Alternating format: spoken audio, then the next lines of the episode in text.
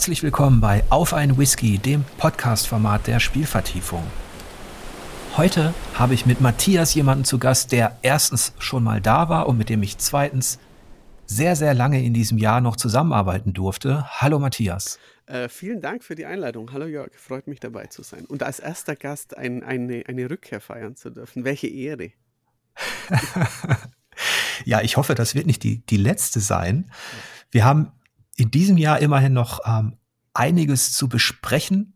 Und zwar ähm, geht es rückblickend in diesem Podcast ja um die Spiele, die uns 2021 aus irgendeinem Grund besonders beschäftigt haben. Dadurch, dass wir eben noch Teil einer Redaktion waren, zumindest bis, ja, bis zum Herbst so, mhm.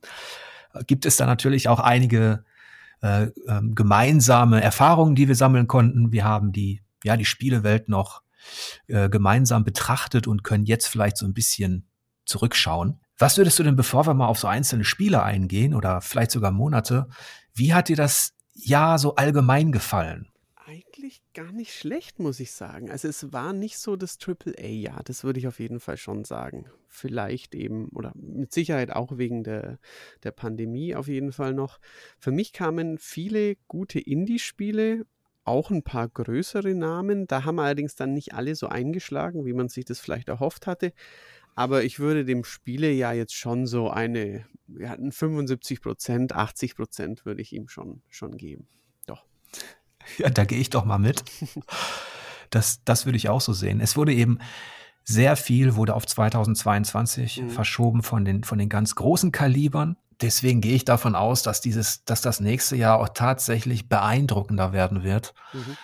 Man darf ja auch nicht vergessen, dass die, dass die Hardware ein Problem war, dass eben die Konsolen gar nicht, gar nicht mehr käuflich zu erwerben waren. Also die PlayStation 5 ist ja immer noch kaum zu kriegen, ne? Richtig, ja. Das stimmt allerdings. Aber ich, ich habe noch eine Frage, bevor wir loslegen. Möchtest du denn gar nichts trinken? Gut, dass du es ansprichst, denn ich habe mich zu bedanken bei jemandem, namens Mats. Der Mats, der hat mir nämlich tatsächlich einen Whisky geschenkt, nachdem ich ja in der letzten Folge habe anmerken lassen, dass ich da so langsam in einen Engpass gerate mit diesem Podcast-Format. Und deswegen bin ich auch sehr froh und dankbar, dass ich da jetzt dieses Fläschchen bekommen habe. Das ist ein Oban Highland Single Malt Scotch Whisky. Das Schöne daran ist, zum einen, es ist ein Geschenk, vielen Dank. Zum anderen kenne ich den noch nicht. Das heißt, das wäre dann heute das Getränk der Wahl. Wie sieht es bei dir aus? Ich habe mir eine schöne blaue Dose hierher gestellt und zwar habe ich, also wer den letzten Podcast mit uns beiden gehört hat, der weiß es ja vielleicht schon. Ansonsten oder wer, ähm, wer mich ähm, schon, schon, vielleicht länger kennt als Spieleschreiber, dass ich ähm, wenig Alkohol, dafür, dafür aber viele Energy Drinks trinke und ähm, ich habe mir heute eine russische Dose ähm, kühl gestellt und zwar ist es ein Osverin. Ich spreche es bestimmt ganz schrecklich aus. Ähm, da ist ein Bär drauf vorne, also vielleicht ist es ein, ein, ein russischer Bär. Und zwar ist es, die Geschmacksnote ist äh, Bubblegum und die werde ich jetzt verköstigen. Das ist äh, 450 Milliliter, ein, ein Dosenformat, das es in Deutschland eigentlich nicht gibt. Und ja, der sieht ein bisschen gefährlich aus und den mache ich jetzt auf. Der klingt aber harmloser als der, was war es, ein polnischer Mike Tyson, ne? Beim letzten Mal war es der polnische Mike Tyson, ja. Und der Jan, der hatte ja übrigens letztens, da wollte ich dich mal ähm, drauf ansprechen, der hatte ein Mate-Mate. Wie stehst du denn zu sowas? Kann man trinken, habe ich nichts gegen. Also das kann man schon trinken. Ich habe es ich ich natürlich angehört. Es war ein wunderschöner Podcast mit, mit dem, vor allem mit dieser Alien-Geschichte. Ähm, also, dass, dass das Alien in dem Buch nach einem, dass es irgendwie Rebel King hieß, das fand ich doch sehr schön. Ähm, Wahnsinn, ne? Genau. Ja. also ich, ich trinke Mate ab und zu mal, bin aber kein, kein, kein so großer Fan wie Jan auf jeden Fall davon. Genau. Und hinsichtlich des Koffeins ist das. Ähm da, da merke ich eh nichts. ah, stimmt, okay. sollten wir sein. Ja, nach der Stärkung versuchen wir uns doch mal an diesem Spielejahr 2021 so ein bisschen abzuarbeiten und vielleicht auch zurückzuerinnern an, an die, an die Titel und die Dinge, die uns da besonders beschäftigt haben. Wie war das im Januar? Das ist ja jetzt sehr weit weg. Und ich habe da kaum irgendwelche Titel notiert. Das Einzige, was ich gefunden hatte, war, das war, glaube ich, ein VR-Spiel, Mare. Das hat der Jan besprochen, das war diese Hommage an Aiko. Also Mare, ich habe hab noch ein Bild im Kopf. Ich weiß, dass es, wie, wie du, dass das der Jan besprochen hat. Ähm, so Ico-Vibes eben, aber boah, keine Ahnung. Also ich kann nicht mal empfehlen, ob es gut war tatsächlich. Ich, er fand es gut, aber ähm, das, das beruht dann nur auf äh, Empfehlung eines Kollegen, eines äh, sehr kompetenten Kollegen, aber nicht, weil ich es selber sagen könnte. Ja, gespielt habe ich in dem Monat, da erinnere ich mich noch ähm, an Hitman 3. Ah. Äh, das habe ich zwar nicht besprochen, aber zumindest gespielt ich fand es auch sehr unterhaltsam. Es hat Laune gemacht, so dieses typische Hitman-Gefühl. Ne? Man kann sich verkleiden, man kann recht spielerisch mit diesen Situationen umgehen und ähm, auf verschiedene Arten eben zum Ziel kommen. Das hat Laune gemacht, war aber jetzt auch nicht so besonders, ehrlich gesagt. Mhm. Und da muss ich auch sagen, dass der, dass der Januar, ja, der war schon recht durchwachsen. Es gab viele solide bis gute Spiele, ähm, aber eben auch nichts Großartiges. Also zumindest auch nichts, was mir jetzt sofort in den Kopf schießt. Ich kann, ähm, ich habe ja auch immer, ich führe ja auch immer brav die Listen. Was habe ich denn im Januar so getestet? Ähm, da fallen mir auch nicht, nicht wirklich viel ein. Ich habe das Scott Pilgrim Remake besprochen. Ich hatte ein, zwei kleinere Indies. Also ich habe zum Ende des Januar eine Vorschau zu Super Mario 3D World gemacht, wo dann ähm, bald darauf der Test kam im Februar, dann haben wir schon mal was Größeres, aber ähm, nee, sonst war im Januar tatsächlich ähm, recht wenig Spannendes. Ja, vielleicht können wir für alle, für alle Arcade-Fans noch die, die Turrican Flashback Collection erwähnen, mhm. die zumindest für ein bisschen Nostalgie sorgen konnte. Auf jeden Fall bei unserem Kollegen Michael. wann immer, wann man immer das Wort Turrican hört, muss ich immer an Micha denken, sofort, ganz genau, ja. Ja, der Februar, der hat dann zumindest, was hat der Februar denn gebracht? Ich erinnere mich, dass du da zumindest einen Titel hattest, der recht hoch bewertet wurde. Das war Horace. Ja, Horace fand ich unfassbar gut. Ich meine, ich glaube, es ist der einzige Titel mit einer 9 vorne dran, den ich in meinen zwei Jahren bei 4Players, ähm, die, also quasi den einzigen Platin, den ich vergeben habe. Es ist ein 2D-Plattformer mit unendlich viel Story, mit einer ganz charmanten Welt. Der ist für PC schon ein Weilchen alt, also ich weiß nicht, ein, zwei, zwei Jahre auf jeden Fall.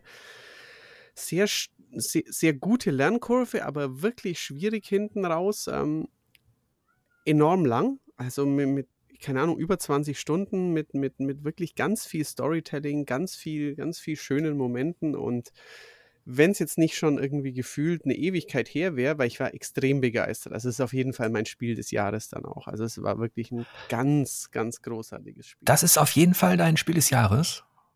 Ja, wenn, jetzt wo du mich wieder daran erinnerst, ich hatte es tatsächlich schon verdrängt, aber wenn ich jetzt so alles überlege, das war das beste Spiel, das ich dieses Jahr gespielt habe. Siehst du, dann, dann muss ich doch da auch mal reinzocken. Das gibt's doch nicht. Unbedingt. Das ist ganz, ganz toll. Ansonsten war das Spiel ja auch geprägt, da nicht nur im im Februar oder, oder zu Beginn eben auch von vielen, vielen Umsetzungen, also Spiele, die wir kennen, von irgendwelchen Systemen, die dann neu aufgelegt worden sind. Auch Neo 2 kam ja dann raus und ähm, viele andere. Das war tatsächlich auch so ein gemeinsames Merkmal. Little Nightmares 2 ist noch erschienen im, im Februar. Das war sehr schön. Auf jeden Fall. Da hatte ich eine Vorschau noch geschrieben, getestet hat es dann, glaube ich, bei uns der Michael. Ähm, sehr, also von Tarsia heißt das Studio, glaube ich, die haben den Artstil haben sie sehr, sehr gut drauf. Diese, diese weichen, diese weichen Materialien, diese Unschärfen, ähm, diese ganz, ganz tolle Lichtstimmung mit viel, auch tatsächlich schon nicht, nicht brutalen Schockern, aber fieser Gruselstimmung mit wirklich unangenehm gebauten Monstern. Also auch ein cooles Spiel. Steht auch auf meinem, ich mag das Wort nicht gern, meinem Pile of Shame, aber auf den Spielen, die ich, ähm, die ich gerne noch nachholen würde. Für uns beide gab es dann zumindest auch noch ein bisschen äh, Arcade-Arbeit zu tun. Äh, du hattest Capcom äh, Arcade Stadium. Ja, richtig. Das, das war schön, ja. Das ist, waren zwar die Klassiker irgendwie zum x-ten Mal, aber sobald man Arcade ruft und ähm, also wenn, wenn, dann irgendwie so, so die goldene Arcade eher, also die zweite goldene, nicht die ursprüngliche, wo, wo vielleicht du eher dabei warst, aber wenn man dann so, so in den 90ern Sega, Capcom, da bin ich voll dabei. Da, da ist bei mir immer die Nostalgie gleich da und ähm, das war ein nettes Paket, das man sich da kaufen konnte. Ich habe in der Zeit dann Ghosts and Goblins Resurrection besprochen. Das war ja auch so eine, im wahrsten Sinne des Wortes, eine Achterbahnfahrt zurück. in die Zeit der 100 Tode, die es eben auch schon vor Souls gab. Auf jeden Fall. Also ich bin ja kein Souls-Spieler, aber wenn du mir jetzt sagst, spiel Bloodborne oder spiel, ähm, spiel das hier, dann würde ich tatsächlich ähm, Souls oder Bloodborne spielen, weil die alten, also die sind schon brutal hart. Also, ähm, also gerade gerade dieses ist schon wirklich ein sehr, sehr schweres Spiel, das ich, glaube ich, tatsächlich nicht schaffen würde, wenn ich, wenn ich, wenn ich jetzt sagen würde, ich will noch Spaß dabei haben. Ich habe mich schon gefreut. Es war halt ein Todestanz in Boxershorts tatsächlich. Mhm. Und ähm, ich habe es nicht komplett durchgespielt, ähm, sondern bis zu diesem Punkt, wo ich dann genug wusste äh, für die Besprechung. Und ich habe mich beim Spielen eigentlich gesehnt nach einem neuen Maximo. Denn mhm. das war ja quasi die 3D-Variante dieses Prinzips. Ähm, also ich, ich weiß gar nicht, wann das war, Anfang der 2000er. Das habe ich sehr gerne gespielt, das hat mir richtig Spaß gemacht und mal sehen, vielleicht kommt ja noch mal ein Maximo in 3D. Maybe, wer weiß. Aber sonst, der Februar war tatsächlich auch jetzt nicht besonders ergiebig. Nicht sehr reichhaltig, nein. Also es kam noch eben der, der Test von Super Mario 3D World inklusive Bowser's Fury. Super Mario 3D World hat mir nicht mehr so unfassbar gut gefallen wie zur Wii, Wii U-Zeiten, aber es ist trotzdem ein sehr, sehr gutes ähm, 3D Jump and Run. Und der, das Add-on Bowser's Fury war vom Umfang nicht schlecht. Es war tatsächlich mehr Neues, als ich gedacht hätte. Ich dachte, die machen einfach einen, einen Level-Pack zu 3D World, aber das war es tatsächlich nicht. Es war irgendwie spielerisch zwischen 3D World und einem Super Mario Sunshine ein bisschen. Es hatte eben auch die, die richtige 3D-Perspektive, also die Galaxy ähm, Sunshine und Co. 3D-Perspektive und nicht so dieses isometrische, das ähm, 3D World hatte aber ich fand es für ein Nintendo-Spiel tatsächlich nicht gut genug. Also es war, war nicht in den Sphären, dass ich mir dachte, alles greift perfekt ineinander. Ähm, da fand ich gerade die, die, dieses Weltkonzept, dass Bowser immer wieder so ein riesiger Bowser durch die Welt marodiert und dann zu Bosskämpfen einlädt, das fand ich relativ schwach für Nintendo-Verhältnisse. Eine ähnliche Ermüdungserscheinung gibt es dann mittlerweile auch bei den sogenannten Souls-Likes. Da gab es im Jahr 2021 äh, auch ein paar Vertreter und im Februar hatte ich Shattered besprochen, Tale of the Forgotten King, das ein ganz interessantes Art-Design hatte und letztlich auch ein gutes Abenteuer genau in diesem Stil war, aber auch nicht mehr. Also ja.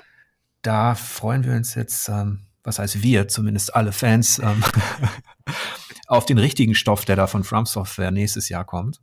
Ich muss ja auch sagen, ich, ich, es, es, sieht halt schon so interessant aus, dass ich mir auch denke, oh, da solltest du dir vielleicht schon auch anschauen. Ähm, also ich glaube jetzt nicht ähm, arbeitstechnisch, ich glaube nicht, dass da jemand groß Artikel von mir dazu haben möchte, weil ich einfach da auch nicht gut drin bin in dem Thema. Aber also ich muss es schon irgendwie anschauen. Da bin ich dann doch irgendwie, da will ich dann doch irgendwie mitreden können. Klar, guckst du dir Elden Ring an. auf jeden Fall. Also ich, ich, ich gucke gerade die Serie zu Rat der Zeit und insofern habe ich auch wieder Lust auf Fantasy und da bin ich dann mal gespannt. Da, jetzt hast du mir natürlich eine Vorlage gegeben. Ich habe ja zumindest, zumindest habe ich ja auf, auf, auf Spielvertiefung ähm, angekündigt, dass da was kommt von Robert Jordan und ich weiß, dass wir beide die Romane sehr, sehr gerne mögen. Und, ähm, ich hatte auch die TV-Serie angekündigt und wie gefällt es dir denn bis jetzt? besser, als ich dachte. Ich finde es ähm, etwas altmodisch und ähm, sicherlich, ähm, ja, von, von den Effekten ist es jetzt schon, schon nicht, nicht, nicht herausragend, sodass ich es mir deswegen anschauen würde. Aber ich glaube, ich habe jetzt fünf Folgen gesehen, von, weiß nicht, sieben oder so, die es bisher gibt. Mir gefällt es tatsächlich richtig gut. Ähm, es ist unspektakulär, aber gut. Ich ähm, bei mir ist es zum Glück auch schon länger her als bei dir oder zum Pech, wie auch immer. Aber ich erinnere mich natürlich nicht mehr an alles. Ich ähm, weiß, ah, die, den Charakter setzen sie so um und dann, ich war sehr gespannt, wie zum Beispiel die Myrdral überhaupt aussehen oder wie sie sich quasi die, die vorgestellt haben. Ähm, und auch jetzt, als so die, die, die, die ersten Kämpfe ähm, ein bisschen mit den Aes Sedai kommen, als es auch dann mal darum geht, ähm, wie man mit Männern umgeht, die auf die Quelle zugreifen können. Ähm, da fühle ich mich dann tatsächlich wieder sehr, sehr wohl plötzlich und ähm, irgendwie vielleicht wie der, weiß ich nicht, 14-jährige Junge, der damals die Romane verschlungen hat und es irgendwie voll cool fand mit der, mit dieser Macht, mit dieser einen Quelle und so. Also ich habe Spaß damit. Du? Ich war sehr neugierig. Ich musste nach drei Folgen erstmal einen Break machen, weil mir bestimmte Dinge nicht so gefallen haben. Also vor allem so Oberflächlichkeiten vielleicht, also die Mode und ähm, die Art und Weise, wie, wie dann zum Beispiel die erste Siedlung dargestellt worden ist, zwei Flüsse da, äh, das, das Dorf. Ähm, also es ist nicht ganz schlecht. Also ich konnte es erstmal, ich, ich wollte es mir ansehen und es lebt natürlich auch von seinem Plot. Da halten sie sich schon an den an die Ereignisse, die, die man aus dem Buch auch kennt. Also das fand ich sehr interessant, deswegen werde ich die Serie wahrscheinlich auch weiter gucken. Aber ich brauchte erstmal eine Pause, weil es mir dann, ich kam mit einigen Charakteren nicht so ganz klar. Ähm, und auch, ähm, was ich an so Filmen hasse, ist dann auch, wenn Leute, die auf einer Reise sind, dann plötzlich ihren, ihren Mantel weg, dann haben die eine andere, dann haben die andere Sachen an. Dabei sind die doch eben gerade geflüchtet und haben eben nicht die Chance gehabt, was zu kaufen, vielleicht auch keine Kohle und dann tragen die da wieder neue Sachen. Das sind so Kleinigkeiten, die ich nicht mag. Mhm, okay, verstehe. Ja. Und bei Moiraine, die, die gar nicht so schlecht gespielt wird. Nee, ich finde die, finde sie, find sie gut eigentlich, muss ich sagen, ja finde ich eben auch diese Schulterpolster an den Seiten, diese futuristischen, also du merkst ja schon, ne? So ja, Kleinigkeiten. Ja, Oder dann die erste, die erste Konfrontation, als die Gruppe auf die Kinder des Lichts trifft, die Weißmäntel. Ja. Mhm. Und wo doch so offensichtlich ist, dass das jetzt eine Aes Sedai mit ihrem Behüter ist. ja, das ist in der Tat sehr offensichtlich. Weil sie doch tatsächlich komplett anders aussehen, wird das Ganze eben mhm ja, ist das nicht sehr glaubwürdig, wie es dann, wie es dann weitergeht. Ja, das, das, das, ist, das ist richtig, das stimmt, ja. Man merkt natürlich auch die, dass bestimmte Figuren aus den Romanen, aber gut, das ist in TV-Serien häufig so, dass die eben, die ist in dem Roman einfach blond und blauäugig, die Equine. Klar. Und ja, ja. Äh, hier haben sie halt alle Figuren äh, komplett letztlich so durchmischt, dem aktuellen Trend folgend, was einerseits verständlich ist, und auch gar nicht, gar nicht per se schlimm sein muss. Aber dann gibt's diese eine Szene, wo diese Leute aus den zwei Flüssen eben als solche erkannt werden. So nach dem Motto, ja, ihr seid typische Leute aus den zwei Flüssen, ihr tragt diese Sachen und ihr seht so und so aus. Dabei ähm, ist. Ja, sehen sie nicht typisch aus. Es ist, die zwei Flüsse sind schon eine Metropole, die total durchmischt ist. Genau. Ähm, also ich, ich, ich persönlich, ich mag es insgesamt auch, auch diesen Aspekt, aber natürlich sieht man das. Also ich finde es schön, dass ähm, das auch einfach nicht, nicht mal nur, ähm, wie es, keine Ahnung, schon in einem Horrorfilm seit zehn Jahren ist, dass ein typisch asiatisch aussehender Mensch und ein dunkelhäutiger Mensch dabei sondern dass auch wirklich ähm, gefühlt einfach Menschen aus allen Kulturkreisen in diesem, äh, aus, aus, von, allen Landen in diesem, äh, diesem Fantasy-Dorf mitspielen können und auch daherkommen. Aber natürlich ähm, wenn man es runterbricht und dann eben so sagt, ja, so sind die, so ist dieser Schlag Leute in diesem kleinen bäuerlichen zwei Flüsse halt, dann, dann kann man da schon Logiklöcher aufmachen. Wo es wiederum sinnvoll ist und tatsächlich auch gelungen ist in der Inszenierung, ist dann später, wenn die Gruppe Tavalon erreicht, also die Hauptstadt quasi den Sitz der Aes Sedai, da gefällt mir genauso gut, wie sie das mit der Magie. Das ist ja auch eine der Stärken innerhalb dieses Romanzyklus ist, wie Robert Jordan die Magie beschreibt. Zum einen das männliche und weibliche Prinzip, aber dann auch, wie es, wie es letztlich, wenn man so möchte, handwerklich funktioniert. Das kriegen sie in der TV-Serie auch ganz gut hin. Und in Tavalon bekommt das Ganze ja auch noch so einen asiatisch-indischen Touch, mhm. was ganz gut passt zu diesem Prinzip. Mhm. Da ist ähm, dieses multikulturelle Treiben in Tavalon, da ist es wiederum genauso, wie man sich das vorstellen würde. Mhm. Ähm, ja, ich bin, also es ist so, ich, ich werde ähm, das weiterverfolgen. Bin jetzt vielleicht nicht ganz so angetan wie du, aber. Würde sagen, das schrammt noch so im soliden Bereich bei mir rum. Ein kleiner Exkurs. Das war aber ein Exkurs. Wo waren wir stehen geblieben? Im März. Ja, wir waren im März stehen geblieben, genau, richtig, ja. Ähm, ich da gab es zwei schöne Sachen. Fangen wir mal mit dem Kleinen an, das du ausgebuddelt hast. Und das mhm. war Mundown. War Mundown. Ach, auch ein wunderschönes Spiel. Ähm, ist so auch eines der Spiele, weswegen ich das Sp die Spiele ja schon gut fand. Ähm, ein, ein kleines Spukspiel in den äh, Alpen, in den Schweizer Alpen, wo ein, ähm, ein rätoromanisch sprechender Protagonist ins Dorf seiner, seiner Kindheit zurückkehrt ähm, und dort ja einerseits ähm, eigentlich nur einem, einem abgebrannten Haus irgendwie auf die Spur gehen will, was da passiert ist, da dann aber ähm, auf einen alten Pakt stößt. Also es gibt ja in den also nicht überhaupt in, in, in, in der deutschen Märchenwelt sehr viele Geschichten, wo jemand einen Pakt mit dem Teufel eingeht, der dann nach drei Jahren kommen wird und das erste Kind holen wird, wo es dann auch so Tricks gibt, wie das, keine Ahnung, dass eben der, der zuerst über die Brücke geht, der gehört dann dem Teufel oder so, wo man dann irgendwie immer schafft, den Teufel zu erzürnen oder ähm, wo der Teufel eine, eine Kirche sogar baut, so in die Richtung. Und auch ähm, in diesem Dorf haben auch die Bewohner einen Pakt mit dem Teufel. Ähm, geschlossen und äh, natürlich fällt ihnen das irgendwann auf die Füße und man ähm, ja selbst ist dann in dieser schwarz-weißen, also das Spiel ist komplett schwarz-weiß, schwarz-weißen, düsteren Alpenwelt unterwegs und ähm, muss sich mit ein paar so alpinen Spukgestalten rumschlagen und ähm, ganz klein bisschen Action, aber auch viel mit so einem Heuwagen rumfahren und ein bisschen Rätsel lösen. Ein, ein recht rohes Spiel, das auch überhaupt nicht perfekt ist und das auch wirklich Ecken und Kanten hatte, das aber mir wegen seiner Geschichte, ähm, keine Ahnung, normal Bauchgefühl, ja, funktioniert schon, 70er, aber wegen der Geschichte fand ich das dann gleich auf jeden Fall locker in dem typischen 80er-Schema und ich hatte dann, ich glaube, 85 gegeben und fand es ein wirklich tolles Spiel. Ich habe es mir auf deine Empfehlung hin auch angeschaut, denn ich mag Spieldesign, das nicht auf den ersten Blick unbedingt ähm, seine Stärken ausspielt, aber dann vielleicht auf den zweiten auch durch sein, durch sein Artdesign. Mhm. Und das Spiel sorgt tatsächlich für so eine Verstörung schon durch die, äh, durch dieses grobschlächtige Visuelle. Das hat tatsächlich auch das Unheimliche verstärkt, dadurch, dass die Umgebung eben nicht so in diesem sauberen 3D wie sonst ähm, ähm, sichtbar war und auch nicht in dieser klassischen Engine, die man so kennt, wo alles ausstaffiert ist, sondern dass es dieses, ja, dieses, diese unwirklichen Ecken und Kanten noch hatte.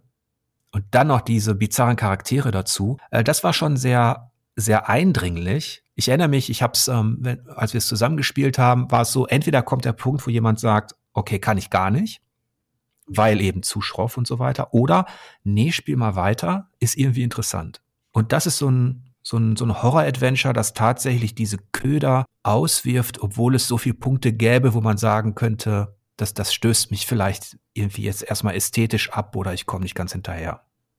Ja, richtig. Es, es hat auch ähm, spielmechanisch ein paar nette Sachen gehabt, aber es hat auch jetzt nichts gemacht, wo man sagen würde, das hatte ein Silent Hill oder ein Siren oder wie sie alle heißen, noch nie irgendwie gemacht in die Richtung. Also es, es war, war in der Hinsicht nicht, nicht irgendwie nicht innovativ, aber es war halt auch ein sehr, sehr kleines äh, Indie-Projekt, wo ähm, hauptsächlich ein Entwickler da sehr lange dran gearbeitet hat und dann auch noch in Verbindung mit dieser ähm, sehr urtümlich wirkenden Sprachausgabe, mit diesem, ähm, ja, mit dieser Min Minisprache, die in Teilen der Schweiz eben gesprochen wird, ähm, wo dann auch die Namen ganz eigenartig betont wird. Das hat mir einfach ähm, so eine so eine schöne, gruselige Stimmung beschert und das fand ich sehr nett. Es war auf jeden Fall spielkulturell interessant und sprachwissenschaftlich auch. Das hat mich dann das war mir auch nicht bewusst, ähm, dass man da in diesem Bereich tatsächlich, also ich habe es auch noch nie gehört letztlich.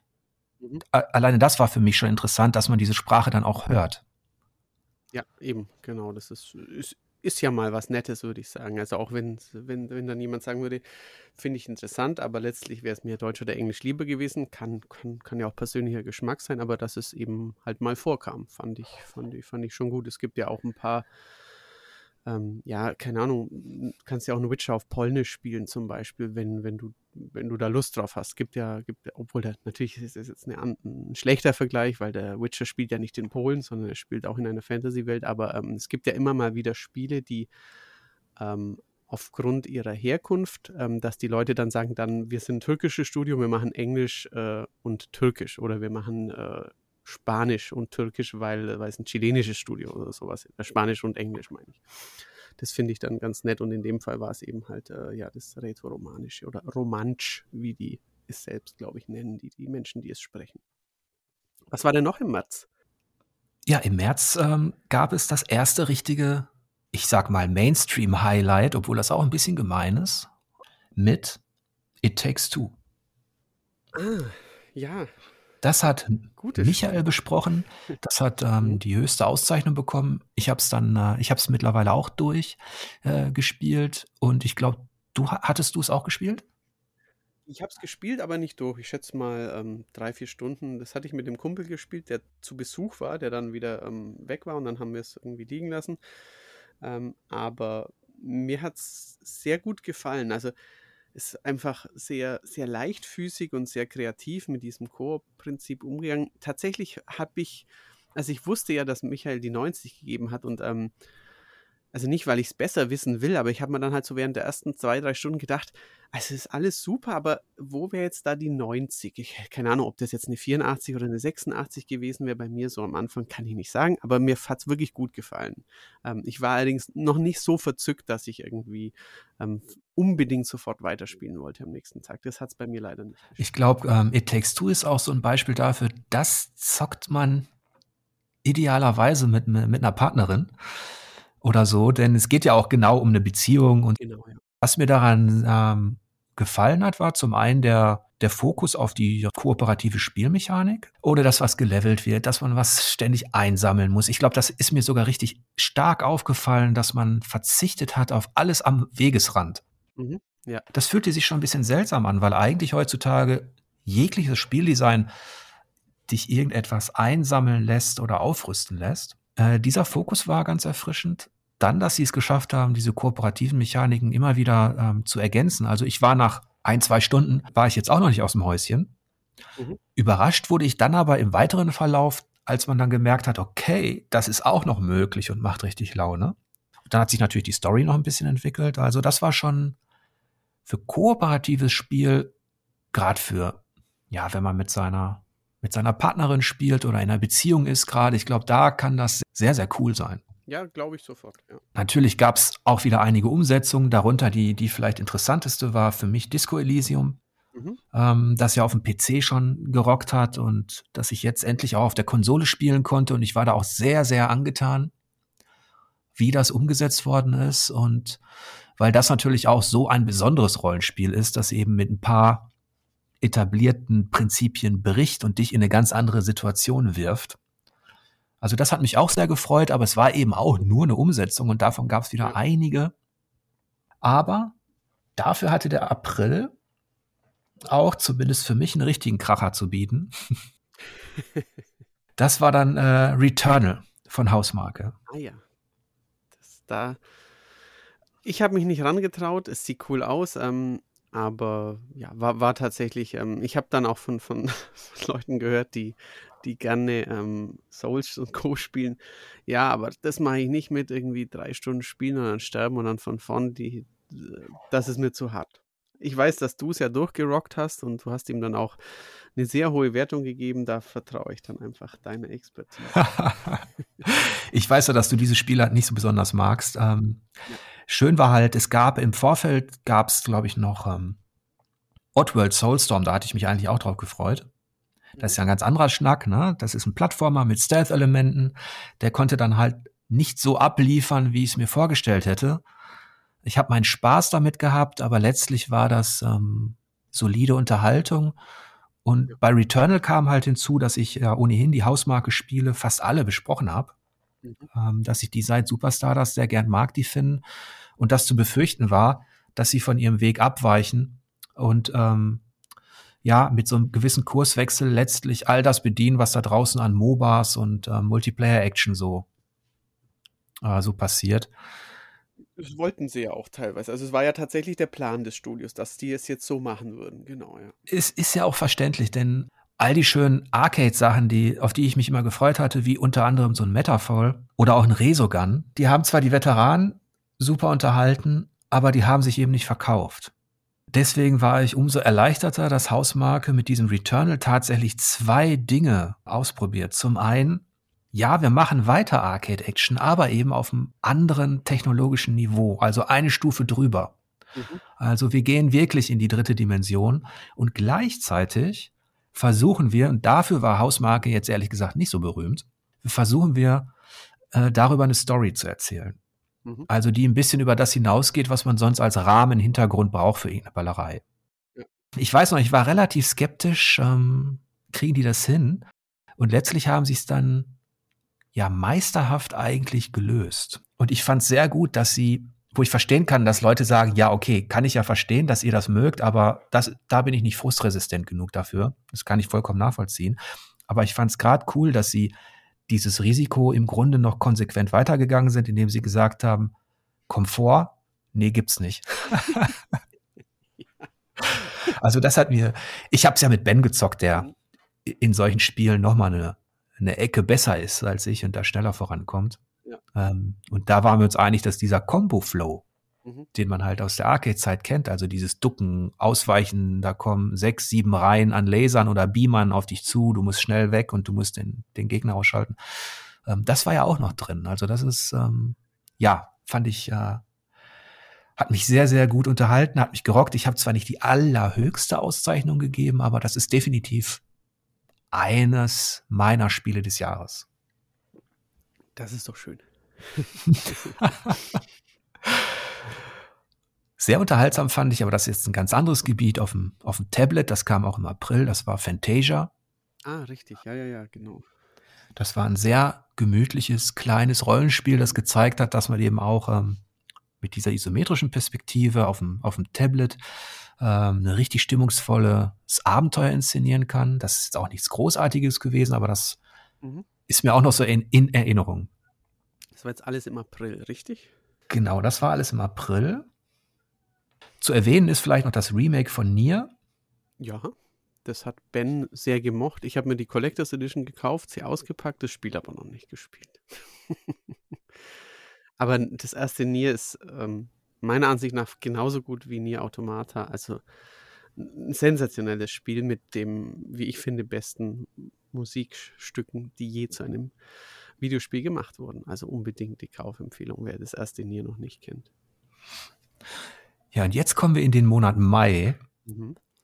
Da gab es einen richtigen Knüller, ein Spiel, auf das wir beide richtig abgefeiert haben, auf das wir richtig, also das richtig grandios war. Da können wir gar nicht, ich weiß gar nicht, wie viel Superlative wir für Biomutant finden sollen. Also Biomutant ist auf jeden Fall das schlimmste Spiel, mit dem ich mich dieses Jahr so ausgiebig be beschäftigt habe. Also tatsächlich hat mich das auch nachhaltig ähm, auch interessiert, weil, weil es also es hat insgesamt ähm, nicht gut abgeschnitten ähm, in der Presse, aber es gab ein paar Ausreißer nach oben und die fand ich dann ähm, ja nicht, weil ich, weil ich sage, die sind Idioten, die das gemacht haben. Natürlich haben die Leute es auch vernünftig begründet und natürlich hat bei ihnen eben haben halt Dinge gezündet, die ich ähm, nicht gut fand. Aber tatsächlich, als ich es gespielt habe, fand ich diese negativen Dinge so brutal schlecht oder so kitschig oder so, so undurchdacht oder so langweilig, dass ich mich da deutlich mehr als bei einem anderen Spiel frage, ja, wie zur Hölle, wie, wie hat euch das denn gefallen oder wie konntet ihr denn an Situation X nicht denken, was für ein Müll? Und ich habe mich selten auch in Gesellschaft, also nicht nur alleine, in Gesellschaft so über ein Spiel aufgeregt, mhm. über die Art und Weise des Storytellings und der Dialogführung, denn ich war ja neugierig. Da gibt's Katzenwesen und die mag ich. Das Spielprinzip erinnerte auf den ersten Blick durchaus ein bisschen auch an Zelda und Co. Ähm, es wirkte charmant und interessant. Klar. Aber äh, kaum öffnet sich da der, der, der, der Vorhang in die offene Welt, gab es so viel, was wirklich einfach offensichtlich schlecht war und, und den schlimmsten Sprecher wirklich der Spielegeschichte.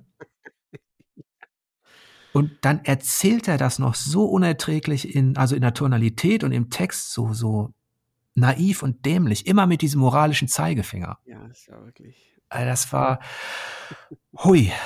Oft ist es so, wenn wir, wenn wir zusammen was spielen, jetzt zu Hause, dann, dann rede ich gar nicht beim Spielen. Mhm. Also ich lasse es wirklich, also so ein Spiel muss, muss auf mich wirken und ich erzähle Leuten auch nichts drüber, wie ich es jetzt gerade finde. Äh, normalerweise sind die anderen auch ruhig.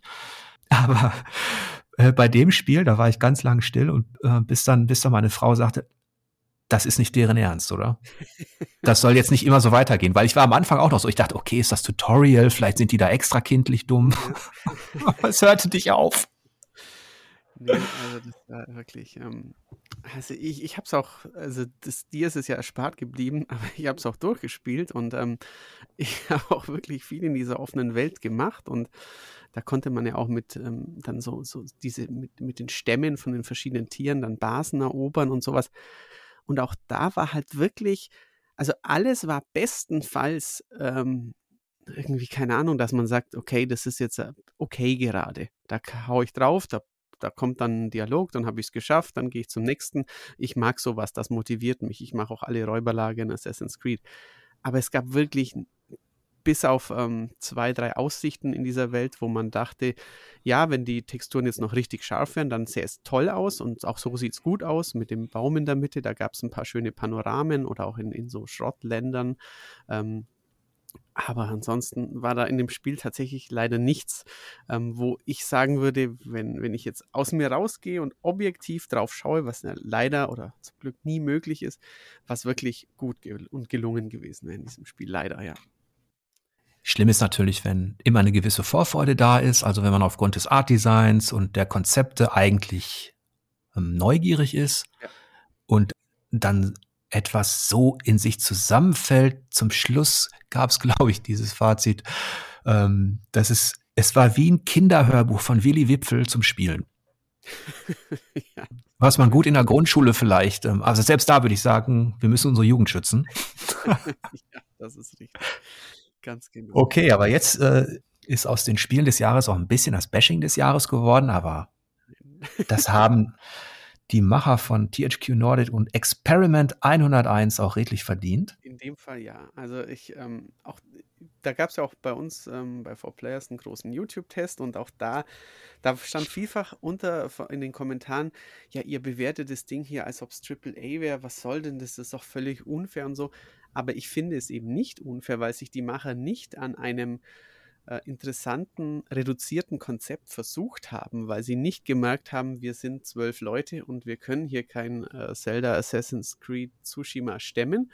Sie wollten es halt. Und dann ging halt meiner Ansicht nach fast jeder Aspekt davon in die Hose. Und dann muss ich halt leider auch in meiner Rolle als Kritiker sagen, ich sage ja nicht, die Leute sind blöd, ich sage auch nicht, die Leute sind unfähig, aber wenn ich an der anderen Stelle ein Spiel lobe, dann muss ich ja auch irgendwie sagen dürfen, dieses Spiel hat viele Dinge schlecht gemacht. Ich sollte vielleicht nicht sagen, es ist scheiße, weil es dann die Leute diskreditiert, aber es ist nicht gelungen und ähm, es macht dann letztlich sehr wenig Spaß beim Spielen. Das kann man, glaube ich, schon so sagen. Unabhängig ob Double A, Triple A oder Indie, wenn du dich ähm, in eine bestimmte Spielarena bewegst als Entwickler und sagst, ich mache eine offene Welt, ich mache einen Plattformer, ich mache einen Racer, egal was, dann bist du halt in Konkurrenz mit all dem, was es da gibt. Und bis zu einem gewissen Grad kann man vielleicht berücksichtigen, dass du ein ganz, ganz kleiner Entwickler bist. Aber irgendwann geht das auch nicht mehr, je weiter du dich da hinauswagst. Und die haben sich einfach in einen Bereich gewagt, in dem es viel mehr Qualität gibt. Und letztlich haben sie kann man schon sagen, dass es ähm, unterm Strich einfach äh, eine Regie war, wo ich mich wundere, dass nicht vorher jemandem mal aufgefallen ist, dass das irgendwie seltsam dämlich wirkt. Da kann man jetzt einen Deckel drauf machen mit diesem Fazit. Ja, das stimmt. Ja. Okay, also gehen wir mal in den Juni hinein. Denn ich glaube, im Mai gab es bis auf kleinere, einigermaßen interessante Titel und natürlich wieder die besagten Umsetzungen und ähm, Neuveröffentlichungen, wie in Manifold Garden zum Beispiel, wurde umgesetzt für PlayStation. Aber da war auch nicht viel. Nein, nicht, nicht besonders viel. Nein, das ist richtig. Ja, der Juni hatte dann für mich zumindest ein Highlight zu bieten, an dem du, glaube ich, aber auch deine Freude hattest. Das war Ratchet und Clank. Nicht gespielt. Lag ah. noch auf dem, auf dem Stapel. Ähm, will ich noch spielen, weil es ja gar so hübsch aussieht, aber keine Sekunde gespielt. Das ist doch schade. ja, glaube ich. Und bevor ich den Leuten jetzt ähm, einen Monolog darüber halte, warum ich es so gut finde, mhm.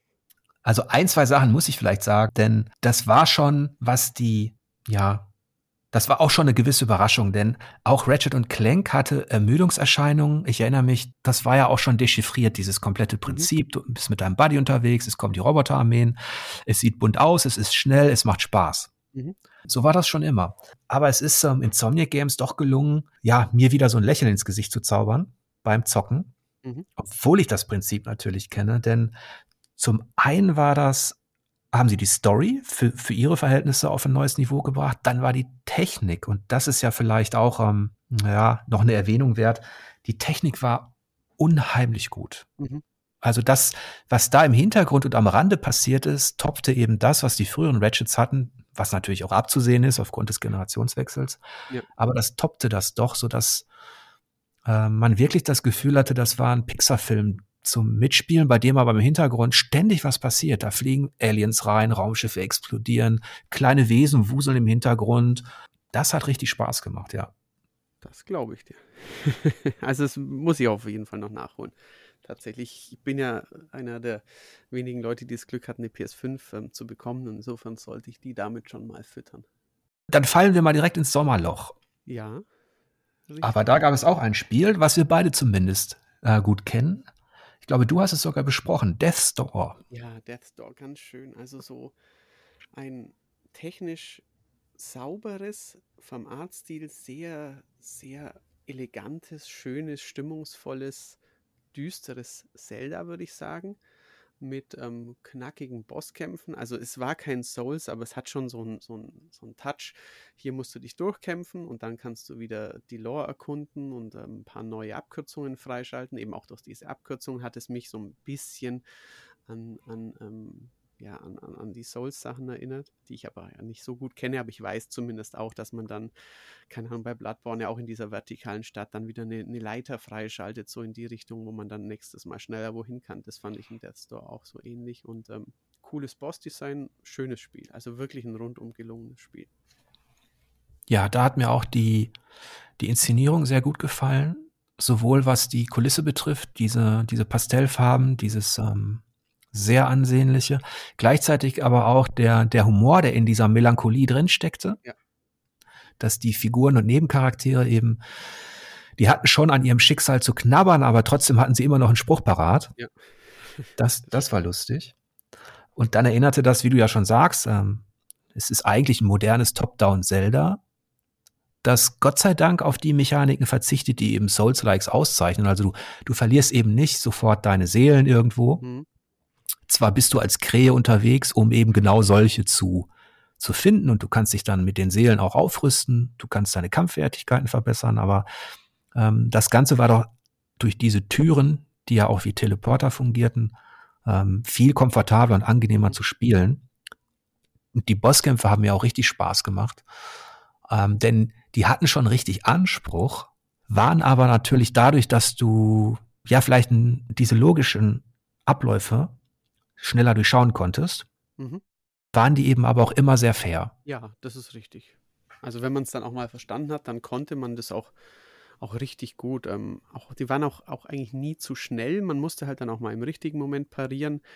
Oder es gab jetzt relativ wenig Attacken, die dann irgendwie diese ganze von der isometrischen Perspektive gezeigte Arena ähm, in Flammen setzen. Oder so. Es gab schon immer die, die Lücken, wo man dann auch durchkommen konnte. Also doch, die waren aus. Ich bin eben kein besonders harter Spieler, aber auch ich konnte das immer gut machen und war immer motiviert, es noch ein, zwei Mal zu probieren und dann ist es auch irgendwann ist es gelungen, genau. Sehr charmant und ähm, es war auch mal ganz schön, dass aus, aufgrund dieser Perspektive, aufgrund dieses Fokus auf eher, eher Kampf und Erkundung, plus natürlich auch ein paar Rätsel, das hat mir auch gut gefallen. Du konntest mit Feuer und Co. Äh, bestimmte Mechaniken auslösen und konntest Gänge freischalten.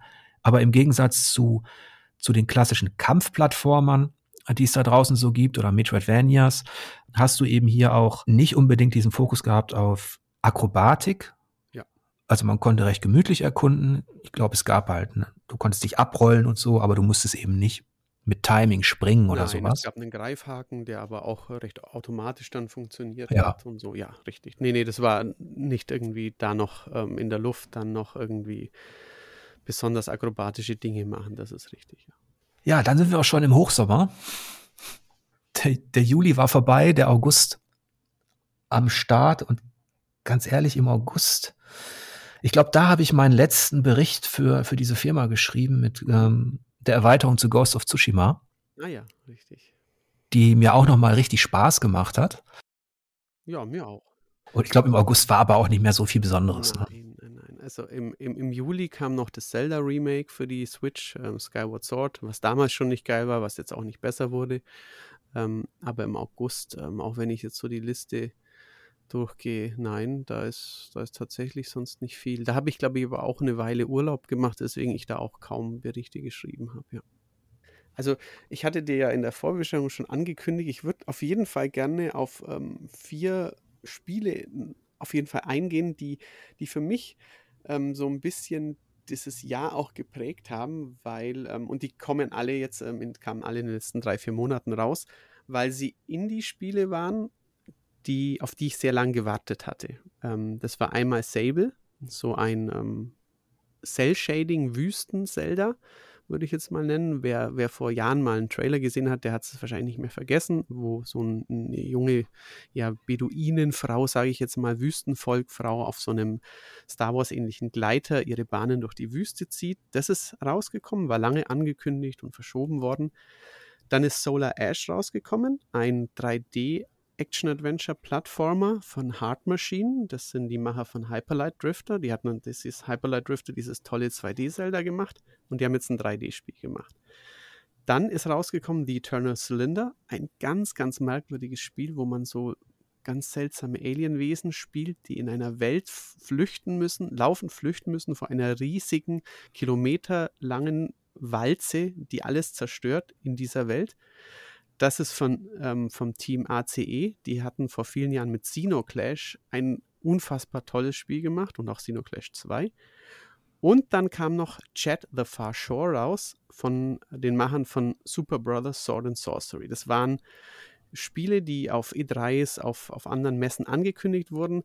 Vier Indie-Spiele, auf die ich mich quasi mindestens so gefreut hatte, wie jetzt andere Leute sich auf Elden Ring und Co. freuen. Die sind jetzt alle draußen, alle sind mehr oder weniger gut, ein, zwei sogar fantastisch geworden.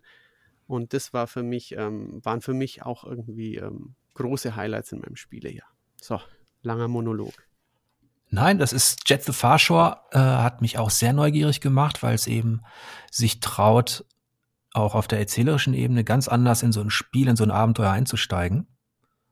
Und weil die Science Fiction sehr kreativ ist, die sie da inszenieren, ich habe es zwar nicht so weit gespielt wie du, aber es liegt auf jeden Fall noch auf dieser, ja, auf dieser Halde der Spiele, die ich jetzt demnächst noch mal neu starte vielleicht, um zu gucken, ob es dann, ob ich es dann am Stück wirklich durch durchzocke. Von den Spielen, die du jetzt vorgestellt hast, welche beiden würdest du sagen, waren jetzt wirklich ausgezeichnet oder was sind deine Favoriten von den Vieren? Ähm, also ich finde Eternal Cylinder, das habe ich auch wirklich ähm, ausgelutscht am Ende. Also äh, ich habe sehr, sehr lang gespielt und auch wirklich alles freigeschaltet und alles gemacht.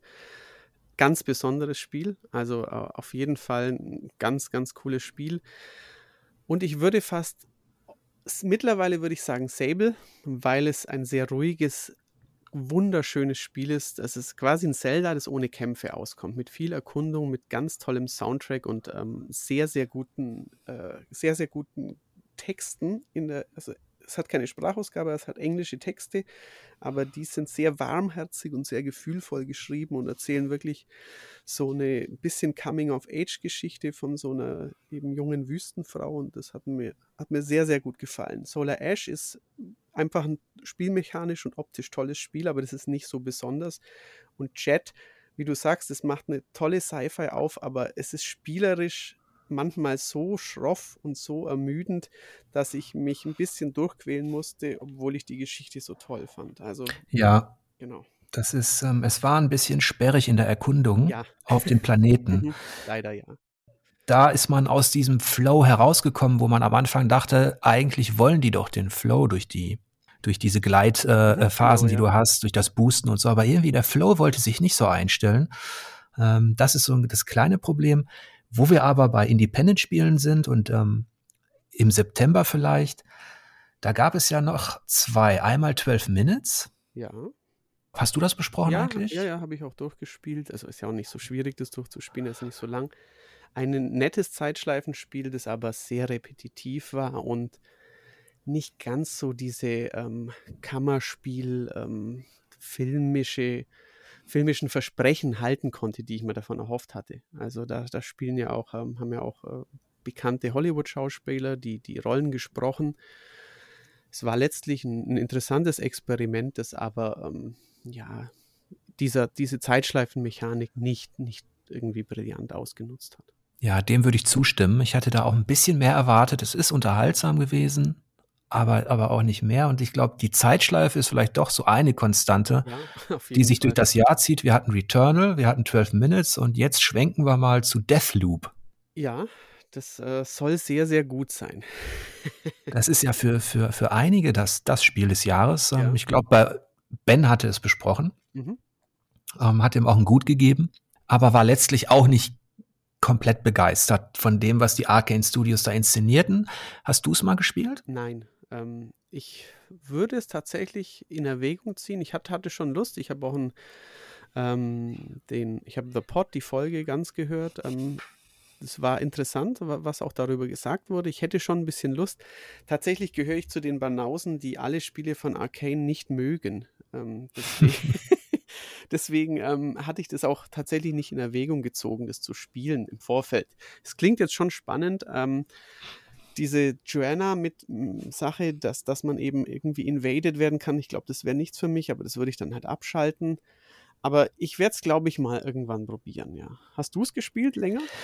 Ja, ich, ich mag ja die, die Arcane Studios, ähm, äh, gerade für Prey, das natürlich jetzt ein anderes Spieldesign hat. Ich habe äh, Deathloop gespielt, aber ich war wahrscheinlich auch noch nicht weit genug, um, um da jetzt ähm, viel mehr dazu zu sagen. Okay.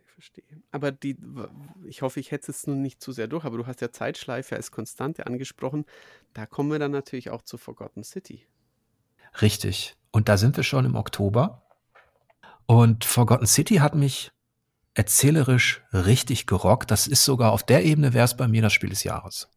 Nachvollziehbar. Hätte es jetzt Horace nicht gegeben, wäre es auch mein Spiel des Jahres. Ähm, da muss ich den Leuten, also unseren Zuhörern fast sagen, wenn es euch irgendwie möglich ist, macht's wie ich und wisst möglichst wenig über das Spiel, weil dann knallt es so richtig rein. Dann denkst du dir, wenn ein, zwei Ereignisse in dem Spiel zum ersten Mal passieren, denkst du dir echt, boah, wie, also ich dachte mir wirklich, wie geil, damit hätte ich jetzt nie gerechnet. Und es passiert ja in Spielen nun mal viel zu selten. Und eben auch von, vom Erzählerischen, von den, von den Bewohnern, wie die ähm, durch lange Dialoge, wie man sich da deren Persönlichkeiten erarbeitet, wie man ihnen helfen kann und auch welche Abkürzungen, um diese Zeitschleife nicht zu ermüdend zu machen, sich die Entwickler ausgedacht haben. Es gab auch ein, zwei recht brutale und gruselige Momente im Spiel. Und ich fand auch die Welt, die ist zwar klein, hat aber doch viel geboten. Also man hat immer wieder neue Dinge entdeckt. Das ist ja als Skyrim-Mod vor vielen Jahren irgendwie gestartet. Also großartiges Spiel, ganz tolles Spiel auf jeden Fall. Ja, es ist als historisches Adventure eine, eine sehr intensive Erfahrung. Wenn man sich gerade vielleicht auch ein bisschen für die Antike interessiert, dann ist es nochmal noch mal interessanter letztlich, weil, weil die Entwickler es wirklich geschafft haben, die verschiedenen Schichten innerhalb dieser, ähm, dieser Zeitepoche auch darzulegen. Also sprich, all das, was unter dem Römischen, dann wiederum unter dem Griechischen und dem Ägyptischen liegt, Mhm. an Begriffen, an Göttern. Gleichzeitig schaffen sie es, ein Spieldesign zu kreieren, das zwar zu einem Großteil auf Multiple-Choice-Dialogen beruht, die aber sehr gut geschrieben sind, die einen überraschen, die quasi das Prinzip von Planescape Torment ähm, ein bisschen modernisieren und auflockern. Ja, doch, Und- so. Gleichzeitig hast du eben auch noch gewisse Action-Elemente, die sind zwar manchmal ein bisschen spröde, also es geht schon auch mal darum zu fliehen und zu springen und rechtzeitig irgendeine, irgendeine Seilrutsche zu erwischen. Ähm, es gibt sogar die Möglichkeit, also du findest irgendwann auch einen Bogen, aber das ist auch optional und du hast dann richtige Kampfelemente drin. Das ist zwar nicht die Stärke, aber die Stärke sind auch so die subtilen Momente. Also wenn, wenn Kleinigkeiten passieren, wenn sich die, wo du gesagt hast, da wird's unheimlich. So ging es mir dann auch, als ich zum ersten Mal bemerkt habe, dass sich die goldenen Statuen, an denen ich vorbeilaufe, dass die sich nach mir umdrehen. Das ist geil, ja. Also dieses Spiel hat schon auch seine spröden Momente, aber das wird kompensiert durch eine richtig, richtig tolle Story mit offenem Ende auch. Mhm. Also man kann es beeinflussen. Und durch die Tatsache, dass dieses Spieldesign sich immer so ein Stück weit neu erfindet und du eben nicht das Gefühl hast, ich bin jetzt hier im, in einem endlosen Dialogbaum, Mhm. Ja, sondern du lernst die Leute auch besser kennen. Ja.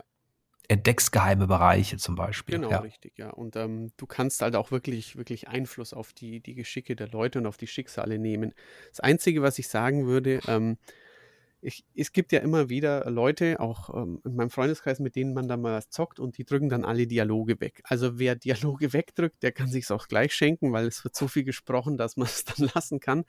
Aber ähm, ansonsten würde ich auch sagen, wer irgendwas auch für, für, für Rätselspiele übrig hat, der kommt in dem Jahr irgendwie eigentlich nicht drum, dran vorbei. Das war ein sehr schönes Spiel gewesen. Dann gab es im Oktober zumindest für mich noch ein, ein schönes Spiel auf Switch. Das war Metroid Dread. Mhm. Da habe ich mich auch sehr drauf gefreut und das hat mir richtig Spaß gemacht, denn da haben die Spanier, die ja Lords of Shadow gemacht haben, also vom Mercury Steam, die haben wirklich dieses eigentlich etablierte Spielprinzip, diesen Kampfplattformer, den man kennt mit Samus, äh, durch durch Akrobatik und Co. und auch durch ein paar Elemente, die, die mich überrascht haben, wirklich ähm, ja richtig schön mit frischen Impulsen versehen, sage ich mal. Also ich habe auch nur Gutes davon gehört. Ich bin ja kein Metroid-Spieler, deswegen lasse ich da die Finger von, aber ich habe sehr viel Gutes gehört. Ich freue mich natürlich eigentlich auch auf das richtig große Ding von den Retro-Studios. ja. Da sind wir wieder im Jahr 2022, dem wir uns jetzt so langsam auch nähern. Ja. Ich glaube, da haben, da sind einige, einige große Titel am Horizont. Also es kommt ein neues Zelda, Elden Ring hatten wir angesprochen. Mhm. Äh, dann hast du vermutlich, was war noch angekündigt? Horizon kommt natürlich bald. Ein Horizon kommt natürlich. Dying Light 2 kommt endlich, finde ich auch spannend, ja. Ja, also da ist schon einiges am Horizont, ähm, was wirklich zu den großen Kalibern gehört und auch ein Titel, auf den wir beide uns besonders freuen, God of War, denke ich mal. Ja, also das ist, das, da ist die Vorfreude grenzenlos bei mir. Ich finde ja den letzten eigentlich das beste moderne Spiel, das ich bis dato gespielt habe. Insofern, ähm, ich habe ein bisschen Sorge, weil ja ähm, der Regiestuhl gewechselt wurde ähm, und nicht mehr ähm, der Barlock die, die, die Fäden in der Hand hat und ich eigentlich ähm, sowohl God of War 2 als auch eben das, das, den Reboot am besten fand. Aber, ähm, aber natürlich freue ich mich sehr, sehr darauf. Ich, ähm, das Einzige, dass, dass man vielleicht, ähm, dass unsere Zuhörer sich nicht wundern, warum ich es gar nicht erwähne. Ich habe ähm, vor kurzem auch Halo Infinite gespielt. Kann ja jeder ausprobieren, der den Game Pass hat. Ähm, es ist also relativ niedrigschwellig, da mal reinzuschnuppern. Es ist letztlich ein technisch richtig guter Shooter geworden, der in puncto Gunplay, wie man neudeutsch so sagt, sehr gut funktioniert. Aber ich finde dem Halo eigentlich nicht, dem Halo-Kosmos nicht genug irgendwie frische Impulse gibt. Gerade in puncto Open World fand ich das leider etwas enttäuschend. Das nur noch als, als Hinzufügung meinerseits. Also war das für dich nicht der große Tusch am Ende des Jahres für die Xbox Series X? Nein, leider nicht. Ähm, es ist technisch wirklich toll geworden. Es klingt auch mal wieder fantastisch. Diese Halo-Choräle, dieser Halo-Soundtrack ist einfach wieder sehr, sehr gut. Ähm, nein, ist es leider nicht geworden. Ich hatte gehofft, wirklich schwer gehofft, dass, dass die so, so ein Brett hinlegen wie, wie Breath of the Wild, dass die einfach dieses bewährte Spielprinzip halt in eine, in eine offene Welt tragen, die mich dann nicht mehr acht Stunden, sondern halt 50 Stunden fesselt. Das ist leider nicht gelungen. Ja, wie würden wir denn am Ende dieses, dieses Rückblicks, wie würden wir denn das Fazit ziehen zu diesem Jahr 2021? Sollen wir beide unser Spiel des Jahres küren oder sollen wir beide drei Spiele nennen, die wir, die wir auf jeden Fall ähm, aufs Treppchen hieven würden? Ich finde es mit den drei Spielen eigentlich, eigentlich schön. Da, da, doch, da kann ich, kann ich auf jeden Fall was, was, was wählen, hätte ich gesagt. Okay, dann, dann mach, machen wir es doch mal abwechselnd. Genau. Dann, ja, du darfst anfangen. Dann nehme ich äh, als meinen dritten Platz nehme ich Mundown, äh, dieses ähm, Gruselabenteuer.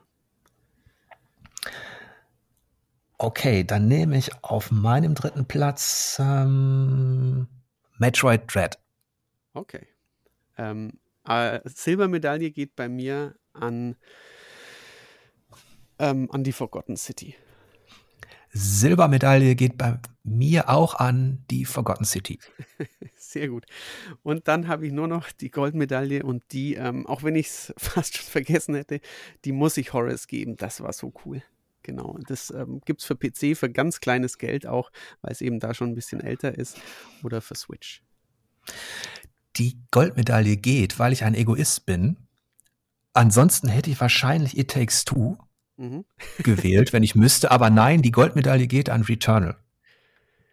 Ja, ist doch ein schöner Mix, hätte ich gesagt. Ähm, auch, also auch ist es natürlich eben kein, kein, kein Red Dead dabei, kein GTA, auch ähm, Call of Duty braucht man das sicher nicht, nicht nennen. Es ist schon ähm, eine, eine Top-Liste, die ich jetzt recht, ich würde sagen, individuell ähm, finde, wo man auch merkt, dass das Jahr vielleicht eben nicht von den ähm, großen AAA-Releases, die auch dann noch ähm, ein Hit wurden, vollgestopft war. Aber also wenn ich eben auch so, so die Spiele, die wir jetzt besprochen haben, durchgehen oder eben auch die Top-Dinge, aber schon schöne Spiele dabei. Auch 2021 waren wirklich tolle virtuelle Erfahrungen dabei.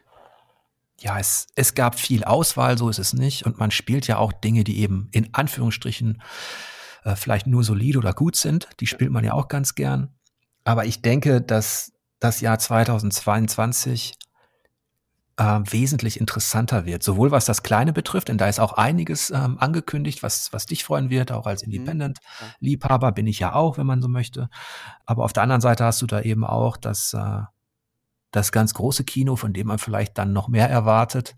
Ja. Und das hast du nächstes Jahr eben auch verteilt auf mehr Plattformen, mhm. sodass man vielleicht auch sehen kann, dass der Wettbewerb zwischen Sony und Microsoft, also zwischen dem, was die Studios da so fabrizieren, dass der mal endlich in Schwung kommt.